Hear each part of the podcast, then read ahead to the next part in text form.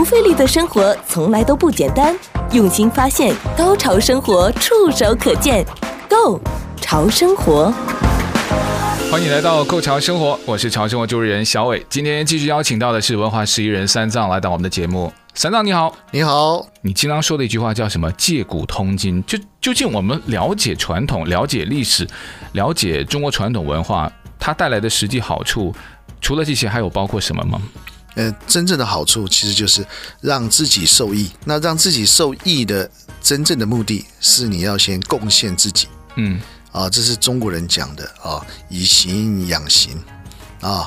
你看看你你你大地滋养的一切东西，你得到了，那么你还可以回馈再去给其他人。嗯，所以这个中间的循环叫善循环，嗯，也就是阴阳平衡的一个理念跟基础。哎，那我们是不是可以从这种传统文化的熏陶里面，甚至在你可能以往一直都忽略的一些传统文化的认知当中，会不会有这方面的一些好处？就是实际能够让我能够消除疲劳啊，呃，能够让我的心情变得没有那么容易怒啊。三藏，你上一次怒的时候，你记得是什么时候吗？还是因为什么事情吗？呃，这个应该这么讲。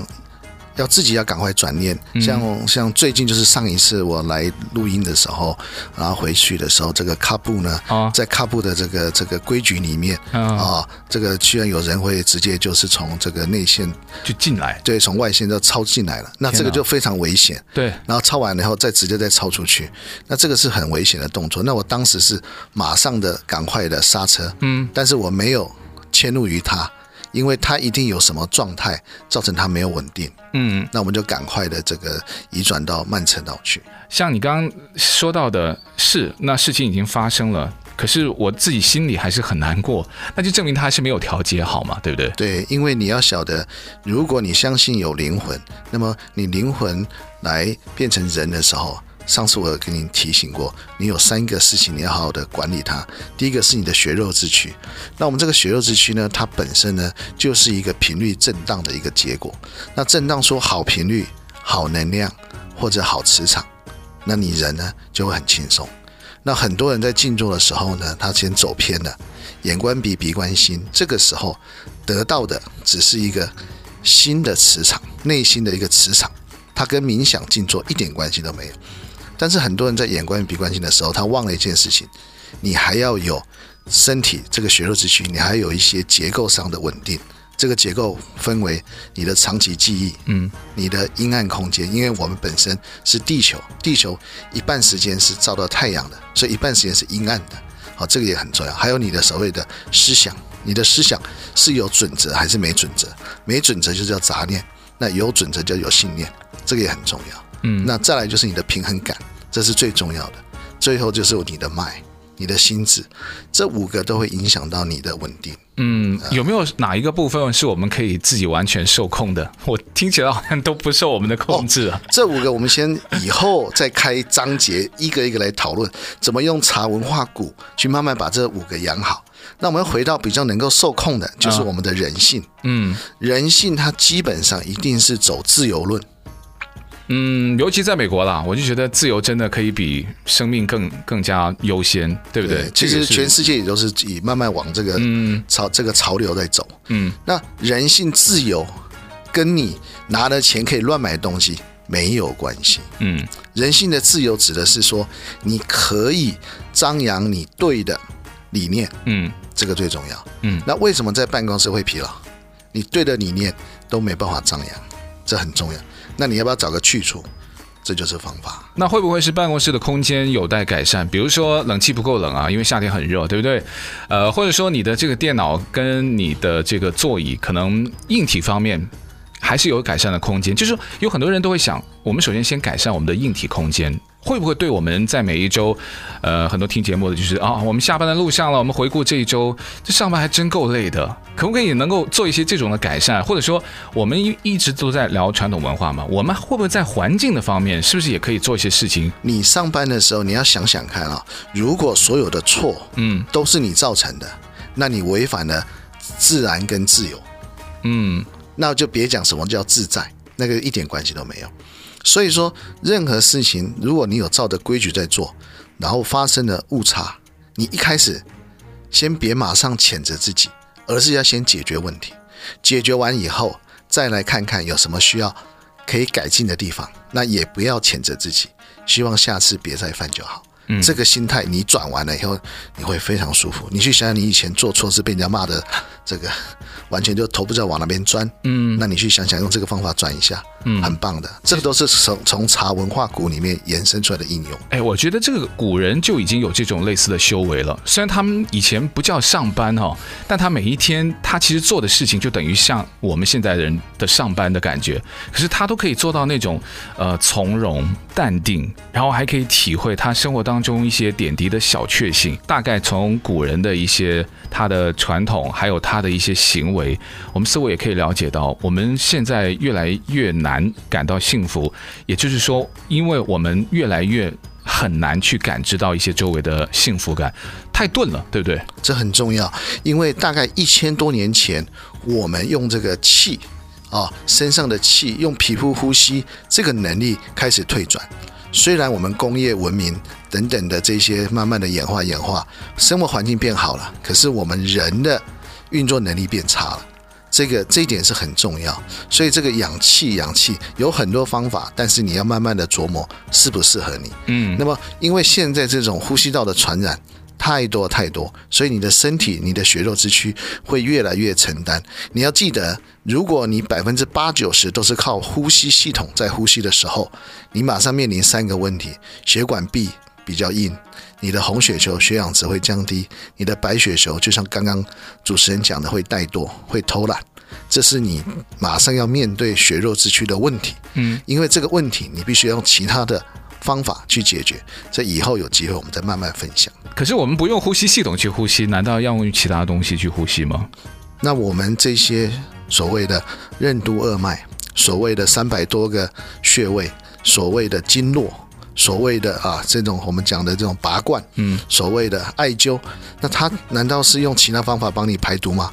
它就是用你身上的这些毛细孔。哎，你知道吗？三藏有很多人是不相信这些的。虽然我以前有做过，你刚刚提到有好几样我都做过，拔罐我做过，然后针灸有做过。呃，我是各种原因了哈，就是可能就是被要求去啊，反正什么的也也也也做过了，但是。有很多人是真的不相信的，他觉得这个真的是有用吗？然后他背后的那个原理究竟是真的是说的那么神乎，还是呃，只是一个非常简单的生理道理？Okay. 所以你只要知道你的血肉之躯提供你的是好的磁场，嗯，好的能量，好的频率。那我们刚刚讲那个就是好的磁场，你的这个气脉。或者你的呼吸顺畅，对你的磁场的帮助很大。瑜伽学瑜伽就在学的是第一磁场，第一磁场就是利用我们的骨骼产生的这个结构。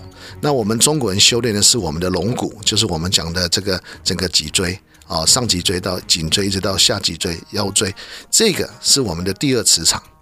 那当然还有第三磁场，第三磁场就是利用周天、小周天，你就是地球；大周天你。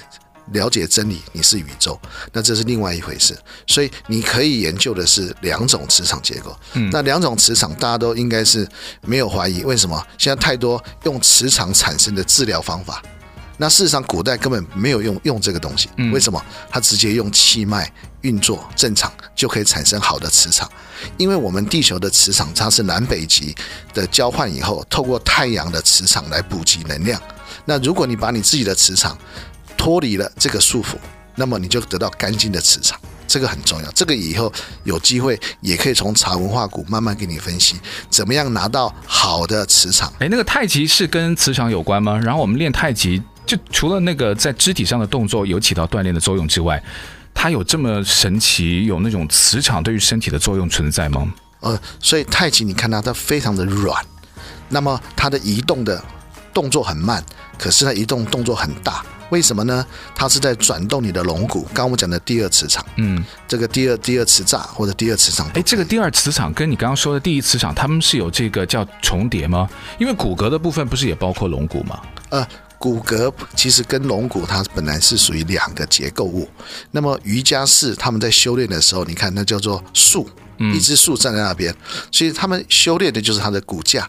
那我们的骨架主要是我们的四肢为它的最主要的这个能量产生的一个位置。哦，这个你可以看古古人这个所谓的呃呃达文西还是什么，这是造图造人类的图图出来。为什么要四肢张开？因为那就是第一磁栅，第一磁场。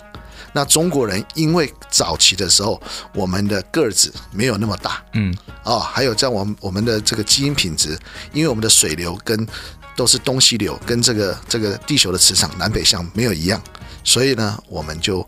用改变的另外一个方法叫修炼第二磁炸，所以气功其实跟第二磁炸是有绝对的关系的哦。所以练太极其实是有好处了哈。啊，对对对对。哎，有没有说什么时间练太极比较好呢？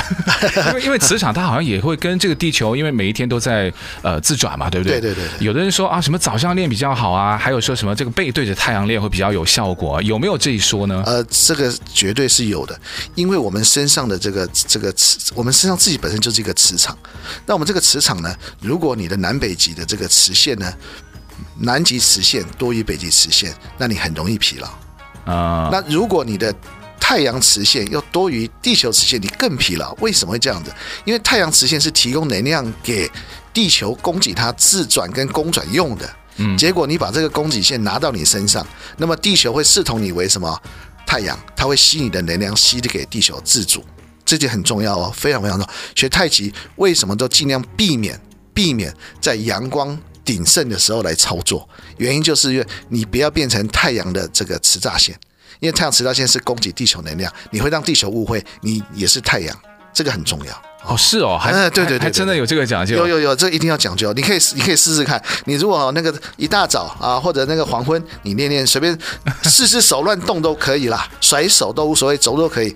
哦，你会觉得哎，还蛮轻松的。嗯，这个很重要，这个都是要透过训练。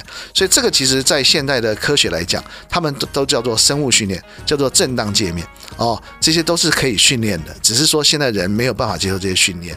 这都在实验室里面这样。哎，不过说真的，现在还有多少人会太极啊？我知道好像有时候早上以前疫情前，在公园里面有很多，不一定是老人家了，就还还是有一些晨运的人会打太极。我以前读书的时候有学过太极，我还记得那个叫什么陈氏四十二式还是什么二十四式，就是类似的。对，我们还考过试，但现在就只只记得起式，然后之后的全都忘掉了。两只手往上一摊，哎对，然后所以说这个很重要，你要晓得一件事情，为什么要软？因为我们不用第一次炸，那为什么瑜伽要硬？因为它用的是第一磁栅，它用的是四肢骨骼的一种有一种平衡产生的第一个第一磁栅。嗯，好，所以你就晓得我们的骨头要我们的龙骨要软还是要硬？要硬的话都钙化了，嗯，要不然就等整个这个就要做手术了。所以说你就晓得说这个很重要。我们这个中国的软是因为我们应用了第一磁栅、第二磁栅，对不起。所以第一磁栅、第二磁栅你都可以去学习，因为现在是文化都是互相交流的。嗯，那挑对时间啊也很重要了。不过呢，就肯定我们。都市人都很忙嘛，就一定要挑一个你有时间的时间，那个是很重要。所以傍晚很很好，傍晚太阳太阳快要下去的时候，这个时候你练第二次炸其实是最好的。那么我们今天邀请到的呢是文化十一人三藏，继续来到我们的节目。呃，今天呢三藏还带了一个东西来到我的这个录制的现场哈。呃，我觉得这个如果每一天有这种感觉，相信也会减少我这一周里面的劳累啊。它有一种非常奇妙的这种香味，还有它给你带来的这个环境的氛围，就是三藏之前一直有在跟我。就是在口头上有提过，可是我就一直也没有看到，也没有去闻到，也没有去体验到的沉香。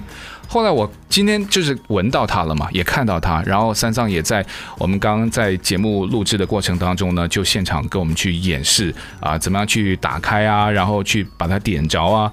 我想起来这个味道有一点点像呢，以前我们到一些外面的寺庙，一进去，他们就觉得哦，这个味道就是那种寺庙的味道。它是有差别吧，对不对？因为你今天带来这个沉香，呃，听说哈，现在已经很贵 很贵了。但我看它很细很细。呃，对，因为这种惠安芽庄的这个这个沉香呢，在现在来讲，大部分都是用人工再去刺激培养。那么这个都是早期十年、二十年前留下来的。所以呢，这种沉香呢，它主要的目的就是说要彰显一种氛围。嗯，这个氛围呢，就是让你人的空间呢产生了一种叫做被包覆的感觉。嗯，有没有？有有有。哎、哦，我还想起来古时候不是有一句话吗？那时候古时候的文人，有条件的文人了哈，他们会焚香，然后更衣，然后就打开他们的书，呃，不管是要考取功名，还是说他本来已经是朝廷重臣，他要去办公哈，然后阅读很多的什么奏奏章什么的，他就会有这样的仪式。我就觉得，我以前单纯是以为是一种仪式感。哦，但我今天体会到了，就是说，我们这种上班不算是纯体力劳动的工作者啊。我发现原来也需要这种氛围，我就了解了古人他的焚香更衣是有原因的。就跟我们现在起床有很多 work from home，对不对？对。我就在节目告诉大家，你要更衣。我更衣的意思就是你要提醒自己，我不能把我的生活跟工作呢完全的模糊掉。你换一件衣服，虽然你还是在家上班呢，但是你就有上班的感觉。嗯。但唯独就是我们没有焚香。对。所以焚香这件事情，这个在传统文化当中是一件很妙的事情啊。它为什么会有这种效果呢？OK，如果这一一切都是天然产生的造作，那基本上没有问题啊。那它可以最起码的净化环境。嗯，那好的沉香呢，它还有一个香道的作用。那香道的作用，它本身就是一种加持、祈求。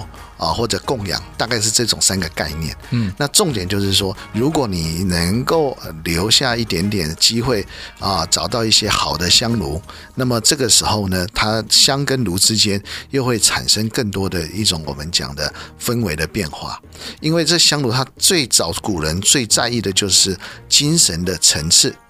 因为我们精神层次呢，大概有分为好几层。那如果你本身呢，啊，有接受这个道教的熏染的时候，你大概知道我们精神有一个层次，最起码就是精神，再就是神是、元神、元在、元是、原本、原无。所以你会看到很多人，他就是他是无极什么无极什么，嗯，他只他的精神到了一个最高的境界。那这个还是很普通。再来就是讲到维度。因为古人在焚香的时候，如果有好的香炉，那么他可以透过精神进入到一个维度状态。那这个维度呢，就是好像另一个世界一样哦。那这个维度你要做什么，那就是另外一回事。这是古人这种修炼的这种呃修身养性。啊，最重要的。我记得曾经有人做过一个维度的比喻，比如你开着车在一条笔直的公路上行走，那就是我们现在的这个所在的维度。好了，你跳一个维度呢，你就举个例子，有点像无人机，你就抬高了，因为呢，你在那条路上，你往往是看不到太远的尽头，可是你。当这个角度提高了，比如你在无人机的上面，你看到那条路就是在前面有没有障碍物啊？它的那个前面有没有弯啊？就有一点像那种什么，哎，有的人为什么可以大概预知？就是它跟你的维度不一样。这这个很妙哦，我后来就觉得，哦哦，对对对，这个就是维度的概念。那我们怎么可以上到那个维度呢？那那就又又回到你能不能进入冥想的状态？哎，虽然预知未来未必是一件好事，哦、未必未必，对不对？对，对，因为呢，你还是要记得一件事，很多人这个是顺便一提，很多人把冥想呢完全都误会了。因为冥想呢，为什么瑜伽的冥想在现在成为主流？因为它是带着精神冥想，所以很容易放松。嗯，那么我们佛教徒呢，他冥想它分为两种，一种是佛教徒没有相信风水，可是他相信命运跟业力，嗯、所以他是透过精神的冥想啊、哦，然后透过一种心地的传承。那这样产生一个效果，可是呢，真正来讲的冥想是，你有办法在焚焚香的时候进入一种维度状态。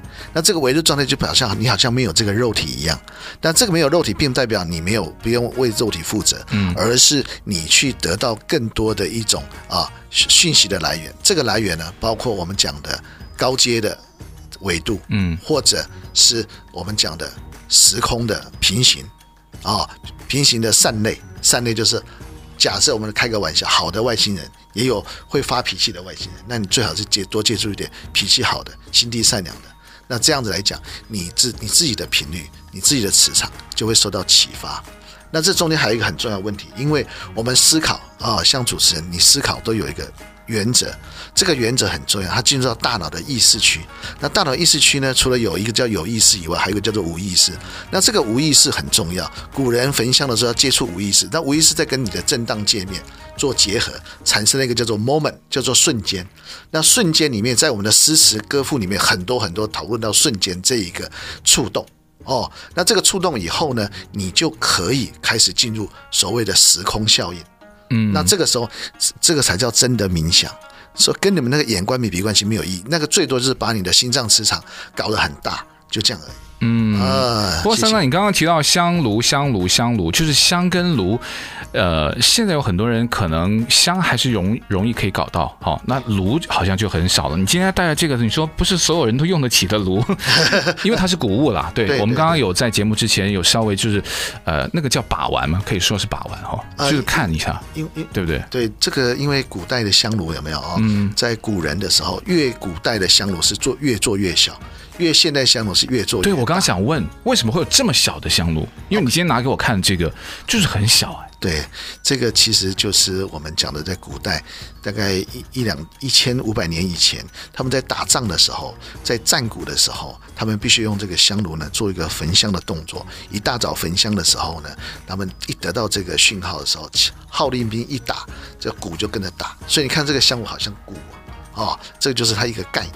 这个很重要的，嗯，然后你听说这个脚还是有一些讲究，对不对？对，因为香炉我们现在最多看到的就是在一些寺庙的呃宝殿的外面，对，对不对？那个那个就是很大的，对，所以一般呢，我们看那个香炉三只脚了很重要，这三只脚很重要。如果是呃我们这个朝着它那个，我们就是在在这个大雄宝殿对着它，嗯，绕过来等于对着这个大门的时候，那两只脚大部分都是朝外面。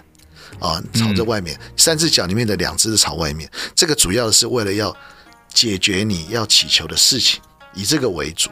那事实上，我们私底下的时候呢，人在用这个香炉的时候呢，这两只脚呢都是对内的，因为它叫修行、修身养性。所以呢，这个是稍微有一点技巧。所以你拿到这种所谓的鼎炉的时候，你用的时候要很小心。你是在修身养性，还是在化这个消灾解厄？这个角度是不一样的。但那个角度都是从点香的人。对他的这个角度，对对不对，对？那如果一只脚是朝着点香人的话，呢就是说两只脚是朝外了。对，那就是代表说你当下是要解决一些问题，嗯，你有些事情你想用这个啊，这个所谓的熏香来化解，嗯，啊，就像是我们讲单纯就香来讲，就是净化环境嘛，嗯，就类似这样子。你刚刚还提到一个这个像古时候的香炉啊，它会有一些呃，在冶炼的技术当中，因为在当年的那个条件，或者说在当年一些特殊的要求，它会加入了一些现在已经我们好像很少用的钨哈。对，以前我们的灯泡里面会有这种钨丝的钨啊，这种钨的元素在古香炉，如果哈是古物的一些香炉的话，它里面大概都会含有这种金属成分。哦，这个的话就代表它冶炼的时间很久远，因为一般冶炼这种钨呢，它就当然是代表一种毒，嗯，一种。解毒或者化毒的作用。那通常这个冶炼师呢，冶炼做完以后，他也应该就是就因为中毒而死亡。嗯，所以后来在近代，慢慢的就没有人做这种冶炼技术了，因为这做完他就死了。以前人不值钱，那现在人值钱，就是一一一千五百年前人可能没有很值钱，然后慢慢的、慢慢的这个技术就就没有了，因为没有人再放这种污。嗯，哦，那种污当然都是用战争。啊，因为战争的一个需求而产生一种贺主的作用，跟一种毒气的一种作用。嗯，可是这种鎢现在如果就是有一些古物的香炉里面，确实是古物的话，那应该还是里面含有这种鎢的成分的。呃，对，这个也是在断定这个这个炉的这个时间哦，哦，这个时间是到底多久？那么冶炼的技术，因为以前冶炼技术也没有很好，所以它的那个不同的金属在混合的时候也没有混合的很均匀哦，这个也证明了它的这个古件。就反而如果太均匀的，那就证明它是赝品了哈。呃，证明它也是为了传承。哦，传承工艺对，但但工艺就走偏了，就就像你说的，对不对？有的东西它它是从真理走偏了一些的东西，对，真理走偏了，它还是真理。各位，你们要相信自己，自己走偏别怪自己，因为你既然是天地人和出来的产物，嗯，你本身就是真理，嗯，你走偏了，只是你离真理远一点，可是你还在真理的架构之下，别这样子来谴责自己，而那赶快找到回家的路。而找到自己的归处，叫做归属感。那么这样子来讲，你才会得到一个真正的安逸。嗯，好，我们既然说到焚香，那焚香，我们如果希望能够起到像古人的这种，呃，安静。然后还可以有这种，呃，思考的环境效果之外呢，我知道古人焚香，它还有一些其他的用途嘛。我们只是说啊，它焚香还有很多是因为祭祀的原因。那其实祭祀它焚香，它究竟跟他所谓想要联系的对象它会怎么产生关系呢？OK 啊，因为你要相信一件事情，就是说，如果你处在这个地球，嗯，这个地球的时空效应就是自转二十四小时。那么，如果有其他的生命，它可能处在的时空效应可能是八小时。对不对？那为什么我们说这个动物，这个这个这个这个小狗小猫，为什么它一年过好几年？嗯，为什么？这牵扯到它的震荡界面，它的震荡界面跟环境产生的一个落差，所以呢，它代表它的损耗呢怎样特别大？就是一年等于好几年。嗯，原因也一样。所以说，这个焚香的时候，它可以造成这种叫做时空效应的连接，也就是说，你可以跟一小时时空的、两小时时空的、三小时时空的。哦，或者是六小时时空的、九小时时空的，可以跟这个做连接，嗯，因为这是牵扯到龙穴。为什么它是龙穴？那为什么风水师为什么看也是知道它是龙穴？这个是有原因的，因为它的时空效应产生了一个非常好的一个状态。嗯，这个以后我们再讲什么叫龙穴，其实每个人都可以自己去感受，甚至你自己就是龙穴。为什么？什么叫仙？仙旁边是个人，人是界面，那山是风水，所以你自己是风水，你就是仙。但至于你如果没有做人是不是仙，那你要回去。去问你的祖宗。好，我还有一个很白痴的问题要问三藏，因为我们提到香炉嘛，古时候有一种传统文化，就是有人在祭祀啊什么，在之后呢，呃，什么共享香炉灰，对不对？就是说香炉灰吃了以后，可能治什么某一种的病啊，呃，治一些你可能你认为有，它就会存在的一些。可能心灵上的一些顽疾等等的，是有这回事吗？OK 啊，那那当然我要先先提醒这个观众听众朋友，那个千万别乱吃。但是呢，因为现在的化合物太多，天然的香料越来越少。但是古人在产生这个香的作用以后得到的灰叫做成功经验。这个以后有机会跟大家讲什么叫成功经验。这个太神乎了吧？我觉得哦，对，很重要哦。哦，为什么这个点香在香炉里面点出来如果是白色的，那就表示是对的；点出来是黑色的，那你跟香跟炉之间是有冲突的。就跟茶是一回事，这个茶壶是一回事，两个要配的相当大。像你像上次你说要特别想未来要聊普洱茶，像普洱茶的壶，它就会。特别有某些讲究，哦，就是类似这个意思，所以这些都有关系。那你一定要慢慢的让自己变得比较干净，然后你能够尽量的用你的意识、大脑的意识来思考，那么你就比较不会有杂念，那这样子比较容易去感觉什么是对。像你刚刚提到的三藏，就是说原来就是跟香、跟现代工艺的香、跟以前的香，它的成分已经有出现了很大的差别了。呃，它纯不纯？就决定了你现在的那个所谓的香炉灰，它根本就是两回事嘛，对不对？对对，对。以前是可以说是纯天然，它就是一个天然的，就像生菜炒过锅以后的熟菜一样，其实它并没有什么特别的问题哦，哦。所以现在来讲是比较没有鼓励你这么做哦，因为你没办法确认你的香的来源啊，哦，这个很重要。但是香本身净化空间，这是鼓励大家的，因为这绝对你绝对可以让你的身体放松。这个非常非常重要。然后刚刚三藏就说：“你有没有看到他那种就是青色？”然后我就跟你在讨论嘛，因为青是在。各种七色当中是最难去把握的一种颜色，没有错。就像我们的这个山水画啊，我们这个名家里面，暗黑青白这四色是主色，嗯，青是最难最难创造的。那青这个颜色呢，代表的是什么？代表的就是仙人住的环境，一种更洁净、更干净的一个环境。那么香呢，如果能够跟香炉产生这种青缕的烟，那是最高的境界。所以一缕青烟就是由此而来。而且在七色当中，赤橙黄绿青蓝紫，你看它又不属于蓝色。然后它又不属于绿色，那这个青呢？因为古代的人呢，想把它变成一种颜色的衣服，庄严自己。嗯，但是呢，后来因为这种色料无法配到，所以我们这些道众大部分都是比较偏蓝色。那是因为颜料色料的关系。嗯，其实要彰显的是这种青。哦，所以能够看到这股的青烟，除了跟你的这个香、跟你的炉有关系，会跟我现在的这个传统文化的修为有关系吗？还是说 完全没有？只要有你那个硬体，大部分人都可以看得到。呢？其实它就是你本身点烟点香的人啊，嗯，你本身要有一个香的一个作用的一种概念，嗯，就是香本身净化空间是一回事，如果要进入香的作用，你就晓得你是要做祈求用的，像刚刚您讲很多祭祀啊干嘛的，嗯，加持用的还是供养用的，要敬拜祖先等等的，那或者你要变成香道师，嗯，那这个道。就讲到叫自然法则，叫做宇宙的真理。那这个时候呢，产生出来的变化，它对应的时空、对应的维度会不同，所以产生现象就会差异很大。嗯，那这个就是让人离开了这个肉体的束缚。那这也是减轻压力的最主要的原因。好，再次谢谢文化石艺人三藏，谢谢你，谢谢。